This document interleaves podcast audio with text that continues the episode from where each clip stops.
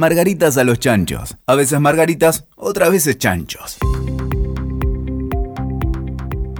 Hola, ¿cómo están? Esto es un nuevo episodio de Margaritas a los chanchos. Y hoy vamos a hablar de amor. Ah, amor, desamor, posamor, el fin del amor. ¿Existe el amor?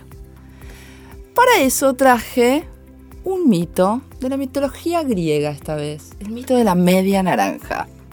Resulta que los primeros seres que habitaron este mundo, creados por los dioses, eran seres perfectos, esferas perfectas, que tenían cuatro brazos, cuatro piernas, una cabeza, un corazón, dos orejas.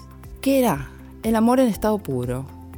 Los seres tenían un corazón por el que latían, dos orejas por el que se escuchaban, un cerebro que pensaba lo mismo. Estos seres perfectos que vivían en el mundo ideal se creyeron más que los dioses y desafiándolos intentaron ascender a los cielos. En eso fue que Zeus decidió que castigaría de manera determinante a estos imberbes y mandó un rayo para partirlos por la mitad. Desde entonces, nos convertimos en medias naranjas porque las esferas fueron partidas. Y pululamos por el mundo buscando esa otra mitad que nos complete. En efecto, en algunos casos, algunos de esos seres encontraron esa otra mitad. Y para poder completarse y volver a ser, a recuperar lo que eran, se entrelazaban sus brazos y no se soltaban. Claro, sin brazos útiles para sobrevivir, murieron de inanición y el castigo de Zeus se hizo presente. Así estamos, ese es el origen del mito de la media naranja. Entonces, ¿qué pasa con el amor? Después del amor, ¿podemos ser seres completos? ¿Necesitamos del amor para completarnos? Son todas preguntas, yo no tengo las respuestas. Por eso hoy soy Karina esta vez, estoy con Agus, Romy y Laura para charlar a ver qué piensan ellas desde su mirada sobre el amor en estos tiempos. ¿Cómo va? Bien, todo muy bien. ¿Qué pensás, Lau? Pienso que el mito de la media naranja, de alguna manera, lo que hace es bajar línea, que sí o sí necesitas completarte con otro. Y no sé si estoy tan segura que necesito completarme con otro. Porque de alguna manera lo que me está diciendo es que yo estoy incompleta y que la única manera de completar depende de otros. Entonces, por ahí tirar la punta de, una discusión desde ese lado, decir, ¿es necesario que, que encontremos el otro? ¿Hay uno solo?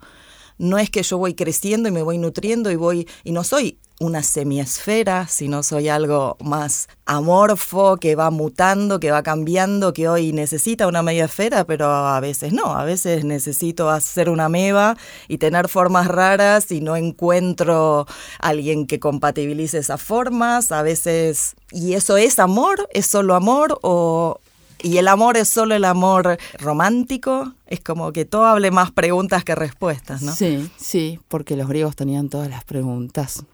En eso creo fervientemente, como, como si fuera un dogma. Pero más allá de eso, es interesante lo que decís, porque en realidad cuando Zeus los parte y después se reencuentran, ellos no sobreviven juntos, porque no pueden alimentarse, no pueden evolucionar, porque por no perderse inutilizan sus brazos.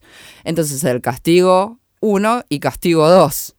No te completas, no sobrevivís apegado a otro. Sería la última metáfora de ese mito, ¿o no?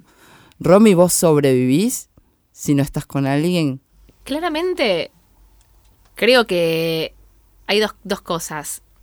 Me parece que hay que definir lo que es realmente el amor o la idea del amor. O sea, nosotros acá, cuando uno escucha, escucha esta, este, esta historia, este mito, también tiene que ver un poco con lo que dice Lau, cuál es la bajada, cuál es lo que se esperaría que es el amor versus lo que cada uno siente del amor y lo que le pasa con el amor. El amor o la otra persona, no sé si te completa. No, esta cosa de la película de Jerry Maguire de vos me completás. El amor no te completa. Creo que la otra persona te potencia, te genera un montón de cosas, te transforma, pero no sé si te completa como tal, como hay una, una idea, un mito de la idea del amor. Es interesante porque vamos a. Ahí yo lo puedo linkear con otro planteo que en el que me parece que hay mucho para debatir, que es la mirada del otro nos completa. Yo no sé si el amor, pero la, ¿cuál obra de arte? Un libro está completo cuando hay un lector que se lo devoró o una pintura está completa cuando alguien la puede apreciar. Yo creo fervientemente que las personas ante la mirada de, las, de los otros nos completamos. Sí, pero eso entonces ya tiene que ver con el amor en general de, una persona junto y la humanidad. O sea, cómo nosotros somos seres sociales que necesitamos del otro, porque esa mirada nos da más información respecto de que, quiénes somos nosotros. Entonces somos espejos, todos son espejos que nos van mirando y nosotros nos miramos en esos espejos, perdón. Entonces, en realidad ahí yo saldría del amor como complemento, el amor es esa mitad que fue dividida y que, que yo tengo que encontrar, y, y, empiezo a pensar en alguien que me complementa, que sea distinto a mí, porque a mí lo que me atrae del otro no es que sea igual, porque entonces en ese caso estaría hablando de una simbiosis que no solo no me ayuda, sino que dejo de aprender, porque lo que le pasó a estos seres es que se olvidaron, porque antes habían sobrevivido muchísimo tiempo hasta que el dios este Zeus mal, malísimo se paró. que te parta un rayo. estaba súper celoso de ellos, entonces los dividió y ellos se olvidaron, porque si ellos pudiesen recordar cómo vivían, no, no, y no tuviesen el, miedo, que es la otra cosa que, que, que me parece acá súper importante, que en realidad el estar con otro y tratar de, de, directamente ser simbiótico tiene más que ver con el miedo que con la posibilidad de descubrir. ¿El miedo qué? Pero el miedo a estar solo, por ejemplo. O el miedo a perder a esa persona que supuestamente te complementa. O que es un pedazo que, a vos te faltaba. Cuando en realidad lo que tenés que pensar es que lo que puedes hacer es expandirte vos más y ayudar al otro también a que vea el mundo de una realidad distinta. Que antes no, no la podía ver porque estaba ciego a esa realidad. Pero estamos solos siempre. O sea, no creemos. ¿Cómo crecemos? ¿Cómo, cómo nacemos? ¿Cómo nos desarrollamos? Hay algo de que una soledad. Eh, con la que tenemos que luchar internamente que, no tiene nada que ver con la familia que podamos tener alrededor, ni con el amor de pareja, ni con los amigos, ni con... Hay una cosa intrínseca de la soledad humana que tiene que ver con la vida, la muerte, la finitud. yo creo que nacemos a este mundo solos y nos vamos a ir solos, pero en el medio desde que estamos ligados a nuestra madre y la necesitamos tanto para sobrevivir, dejamos de estar solos. Yo creo que igual vos estás hablando de una soledad más profunda, que es esa que la, que directamente no podemos compartir con nadie más, que es lo, que nos vuelve finitos, el saber que nos vamos a morir, que vamos a estar desnudos y solos y vamos y, ahí no sabemos, lo, en realidad no sabemos lo que va a pasar. Pero me parece que esa soledad primero nos vuelve más interesantes. El no poder compartir todo lo que somos con otro nos vuelve más interesantes. Y ahí está el deseo, ¿no? el deseo de, entender qué le pasa, qué, qué, estará pasando adentro de esa persona que la vuelve tan única. Ser un, territorio desconocido, el deseo que genera conquistarlo. Sí, no solo eso, sino qué, qué es lo que me estoy perdiendo, hacia dónde, qué, qué me pasa con esta persona que, que me complementa de alguna manera y a la vez me vuelve Igual eso para mí está más pegado a lo que es el misterio que a lo que es la soledad. Para mí la soledad está como, tiene mala prensa, está como muy subvalorada en nuestra sociedad la soledad y es como un atributo negativo hablar de la soledad. Es como que en general se habla de la soledad de como, no sé si peyorativamente, pero como pobre, está solo o, y para mí es poner eh, la soledad versus estar solo o versus estar con uno mismo.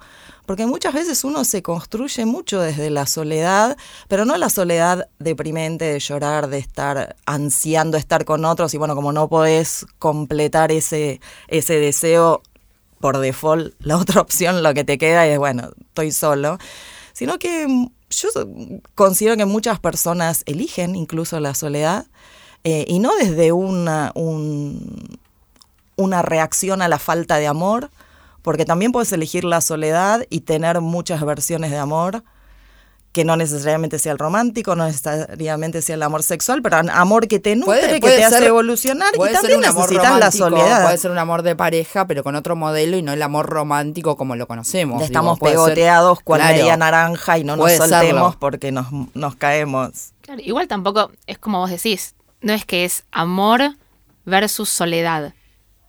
No, no, Exacto. digamos, no, no hay algo que es una cosa o la otra. En realidad, el amor es el amor que tiene que ver con un montón de cosas que te pasan con una forma de vincularte con una elección o una emoción a compartir. Y la soledad tiene que ver con una, con un sentimiento más de bueno, yo me siento solo, estoy so- que sentirse sola versus estar solo Versus estar con decidir uno. estar claro. Sí, a mí me, me parece interesante pensar que el amor también es una decisión.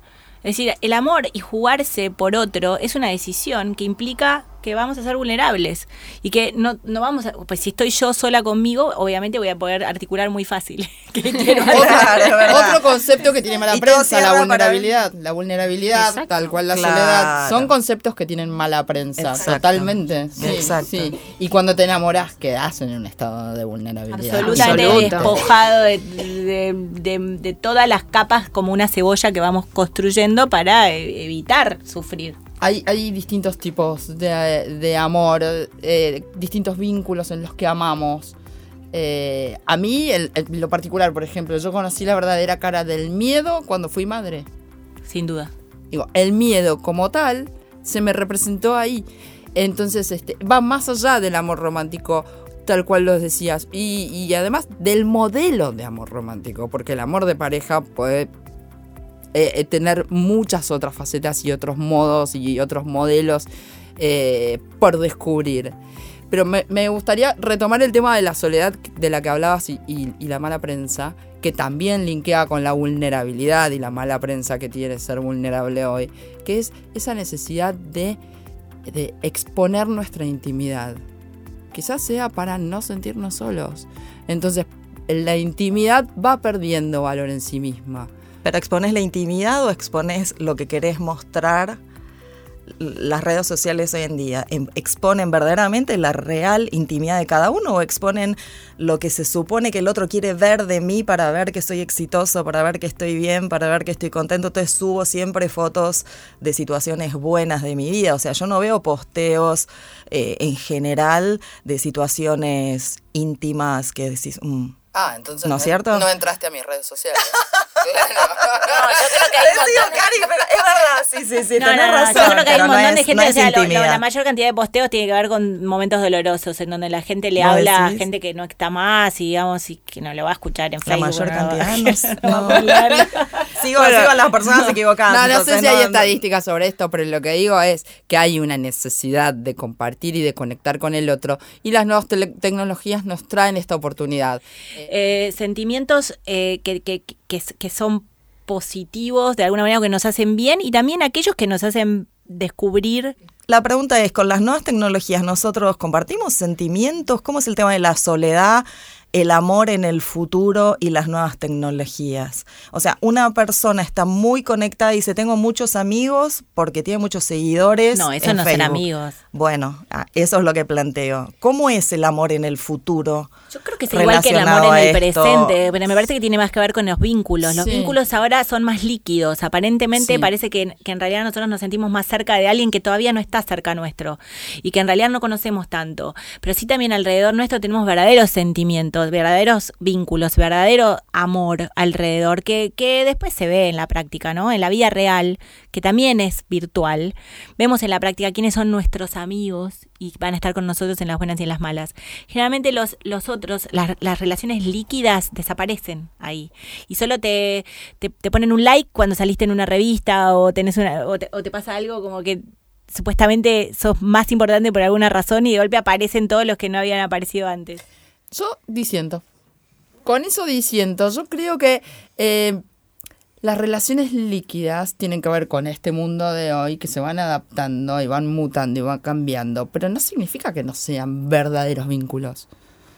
Digo, eh, puede ser en un momento de tu vida, como somos un devenir constante, tenés un vínculo muy fuerte y tenés, tenés amigos y vínculos y relaciones fuertes con determinado perfil, determinado tipo de personas.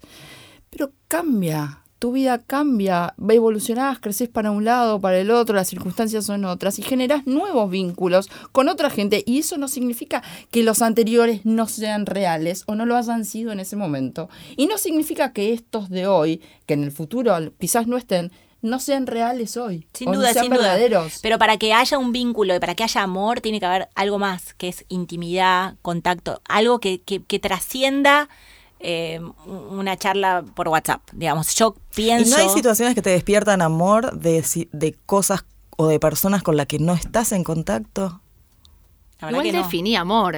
Por ahí te generan emociones o... Bueno, a vos sí, quizás sí. Por eso. ¿A Claro, vos por te eso. pasa? Sí, suele, o no tengo un ejemplo ahora posta para compartirles, pero me, me ha resultado percibir esa sensación de amor hacia ciertas situaciones que por ahí es de personas que no son cercanas a mí o que a, yo a mí las me cuesta mucho empatizar con eso y, y- y la verdad que me, me- impresiona como la gente todo el tiempo está likeando fotos de gatos y perros, porque las mascotas pero- parece que son como lo mejor que puedes postear para que todo el mundo te siga.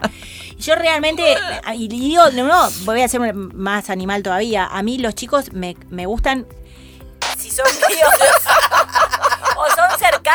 No tengo que tener amor por todos los hijos que nacieron de los mil contactos tengo en distintos lugares. todo, pero alguna vez me ha, me ha pasado de que me surja ese sentimiento ante una situación de alguien que después dice, "Pero es una pelotuda, si este tipo ni lo conozco. Pero igual Nunca- está perfecto. ¿no? O sea, por Entonces, eso yo creo de que cada alguna uno es manera- diferente. No O sea, sé, claramente- pregunta. ¿A vos qué te pasa, Romy? No, es que claramente me parece que hay, digamos, tantas formas de amor y tantas formas de emociones como seres humanos hay. Y a cada uno le pasa algo diferente. Y como a vos tipo de te vínculo. emociona, claro. Y a vos te emociona ver un perrito saltando y No, está no era el caso de los perritos, chicas. Aclaro porque si no quedó como que no, soy no, la... no. Un gato. Digo, a mí me gusta, Pero ¿eh? está También. bien, pero está bien lo que yo estoy diciendo es, digo, no es que a mí personalmente no me emociona, pero por ahí a mí me emociona ver otra cosa, ¿entendés? Me aparece una foto de, no sé, de, mm, alguien que sobrevive por algo, no sé, que- o sea, te, te atraviesan cosas diferentes. Pero por una tu cosa historia. es que vos mires algo y, y- y sientas una emoción y otra cosa es que, que amor. te... Amor. Exacto. Por Amor eso, es otra es cosa. que también, eh, totalmente, es que uno, creo que uno va como en su calle, ¿no? O sea, vos sos una persona que va en tu calle. Y de repente vos te vas cruzando con un montón de personas que en tu vida te aportan algo o que aparecen en ese momento de tu vida por algo, que te enseñan algo, que compartís un trayecto de esa calle eh, por algún motivo que te genera un montón de emociones, con- conformás un vínculo, generaste una relación que puede ser amorosa o no amorosa, digamos, algo que por ahí no, no tiene nada que ver con el amor romántico, y, y te vinculás de una manera porque te genera a vos a vincularte o determinadas emociones o amor, y después avanzás un poco más y puede ser que esa persona te acompañe un montón de ese trayecto, puede ser que no tanto. Entonces, cada persona va en su calle y se junta con un montón de personas que van entrando y saliendo de la vida.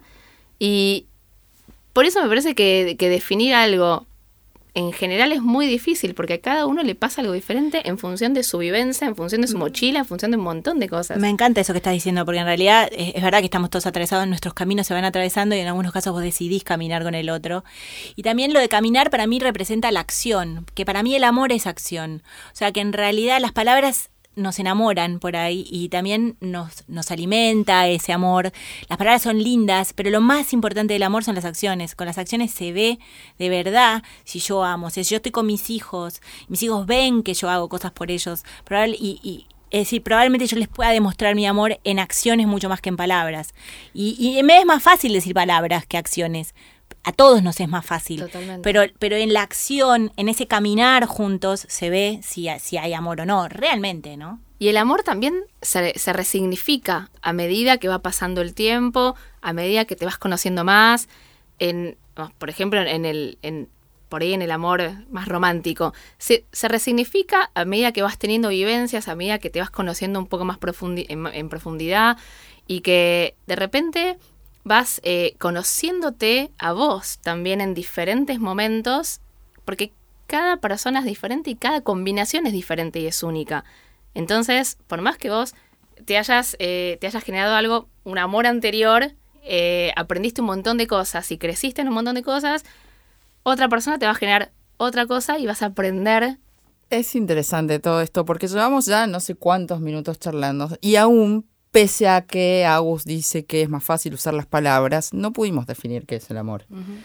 Eh, las palabras crean mundo. Yo ahí también diciendo, yo no creo que sea solo acción. Necesitamos de la palabra para conectar, para crear el mundo en el que queremos actuar. Antes que la acción está la palabra. Coincido, ¿eh? Siempre. No, no disientas porque Este, coincido. Pero digo, entonces no es que es solo acción, que es más fácil la palabra. Es tan difícil y es tan difícil conceptualizar el amor que todavía no lo logramos. No solo eso, sino que a mí, por ejemplo, una de las cosas, en mi caso particular, lo que más me costó es decir te amo, como si, como que no lo podía decir. Durante muchísimos años de mi vida no podía decir te amo, probablemente porque me enseñaron que no, no se decía te amo, o no sé, o, no, o nadie decía te amo alrededor mío, por lo tanto yo no decía te amo. Y el decirlo genera una energía importante que sale de uno y es atraviesa al otro, que la aprendí de grande. Y te expone. Totalmente. sí. Y te expone. A mí me, el te amo me sale con cierta facilidad. Soy una chica de amores fáciles. Claro, yo decía te quiero por ahí que era como un poco más distante que el te amo. Yo te quiero, no. Pero te, te quiero es como, ay, te quiero, amiga, ¿entendés? Sí, te, quiero mucho. te quiero y el mucho. Pero eso es una forma de amor. Seguro, esa seguro. es una forma de amor Obvio, también. Seguro. Sí, el te quiero mucho le, le baja intensidad al te quiero. Sí. Total, total, Para, y el, sí. la- el love you. Sí, total, total. Por eso las palabras tienen tanta importancia, porque son las generadoras de eso. Digo, ¿cómo, ¿cómo sabemos cuál es la vibración en la que estamos juntas si no usamos las palabras? No, yo coincido, ¿eh? Lo que pasa es que pienso que, que las, pala- las palabras se enamoran y, y necesito volverme a enamorar todo el tiempo. Y necesito que ese amor. en- en- estoy hablando acá ahora de lo romántico, ¿no? Yo necesito que en, que en lo romántico haya un juego de palabras porque las palabras además seducen y, y te ponen en un estado específico que lo necesitas. Después las acciones son las que después de alguna manera confirman esas palabras. Yo creo que es una me gustaría que haya siempre una combinación de palabras y acciones que validen un amor. Y, no es, y no es solamente el estar por estar, sino acciones que sorprendan, que, que, que, que sean disruptivas, que cambien una man- eh, incluso con nuestros hijos. Si nosotros empezamos a hacer cosas distintas, una acción que es distinta para ellos, los sorprendemos con algo, estamos dando, demostrándoles nuestro amor. Estamos haciendo algo, estamos saliendo de la zona de confort o, o del vínculo al que estamos acostumbrados para hacer algo nuevo. Pero que el amor siempre implica sacrificio, hay que salir de la zona de confort para vivirlo y para demostrarlo. Cuando yo quiero decir que salir de la zona de confort significa que en general nosotros operamos en, en piloto automático. Entonces, a veces en vínculos que tenés diarios, te olvidás que al otro sorprenderlo es, inter- es importante, es una demostración de amor. Y eso no requiere un sacrificio, al revés, requiere un- un esfuerzo consciente más que un sacrificio de sorprender al otro, de hacer algo distinto, porque no, no es por sacrificio, sino por piloto automático que nos suele pasar. Pero esos no son cosas, o sea, no es que vos o estás en piloto automático o todo el tiempo tenés que estar sorprendiendo. También, Exacto. digamos, hay un, un equilibrio donde es verdad que las palabras tienen que acompañarse de hechos y de acciones concretas para hacer crecer ese vínculo. Totalmente de acuerdo. Hay que encontrar un equilibrio también. Bueno, ¿Dónde? seguiremos buscando el equilibrio, las que no lo tengamos. Igual yo les quiero decir algo, que empecé defenestrando a los griegos con esto de la doble naranja, la otra mitad, y la verdad, chicas, seamos sinceras, cada tanto está bueno encontrarse con la otra naranja, con la media naranja en la vida. Yo quiero otra fruta, ¿eh? Para vos hay banana, linda. Los griegos se hicieron todas las preguntas, encontraron todas las respuestas y siempre que yo esté acá voy a traer algo de los griegos porque los amo. Esos son mis amores. Ha sido un placer compartir con ustedes esta- este nuevo episodio de Margaritas a los Chanchos. Muchas gracias por estar ahí escuchándonos. Estamos felices de poder hablar del amor y no haber dicho nada. No he encontrado ninguna respuesta. Bueno, soy Karina. Síganos en todas las redes, incluido Telegram, como Margaritas a los Chanchos. Gracias. Escuchaste Margaritas a los Chanchos. WeToker. Sumamos las partes.